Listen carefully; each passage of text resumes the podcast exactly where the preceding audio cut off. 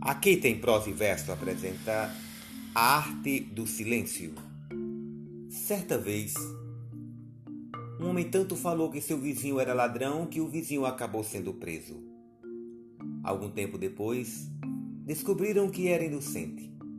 O rapaz foi solto e, após muito sofrimento e humilhação, processou o vizinho. No tribunal, o vizinho disse ao juiz: Comentários não causam tanto mal.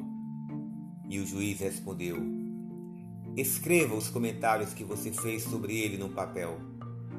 Depois pique o papel e jogue os pedaços pelo caminho de casa. Amanhã, volte para ouvir a sentença.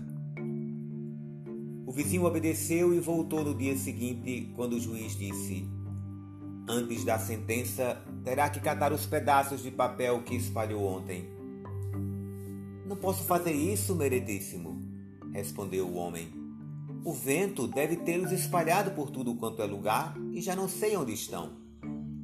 Ao que o juiz respondeu: Da mesma maneira, um simples comentário que pode destruir a honra de um homem espalha-se a ponto de não podermos mais consertar o mal causado. Se não se pode falar bem de uma pessoa, é melhor que não se diga nada. Sejamos senhores de nossa língua, para não sermos escravos de nossas palavras. Autoria desconhecida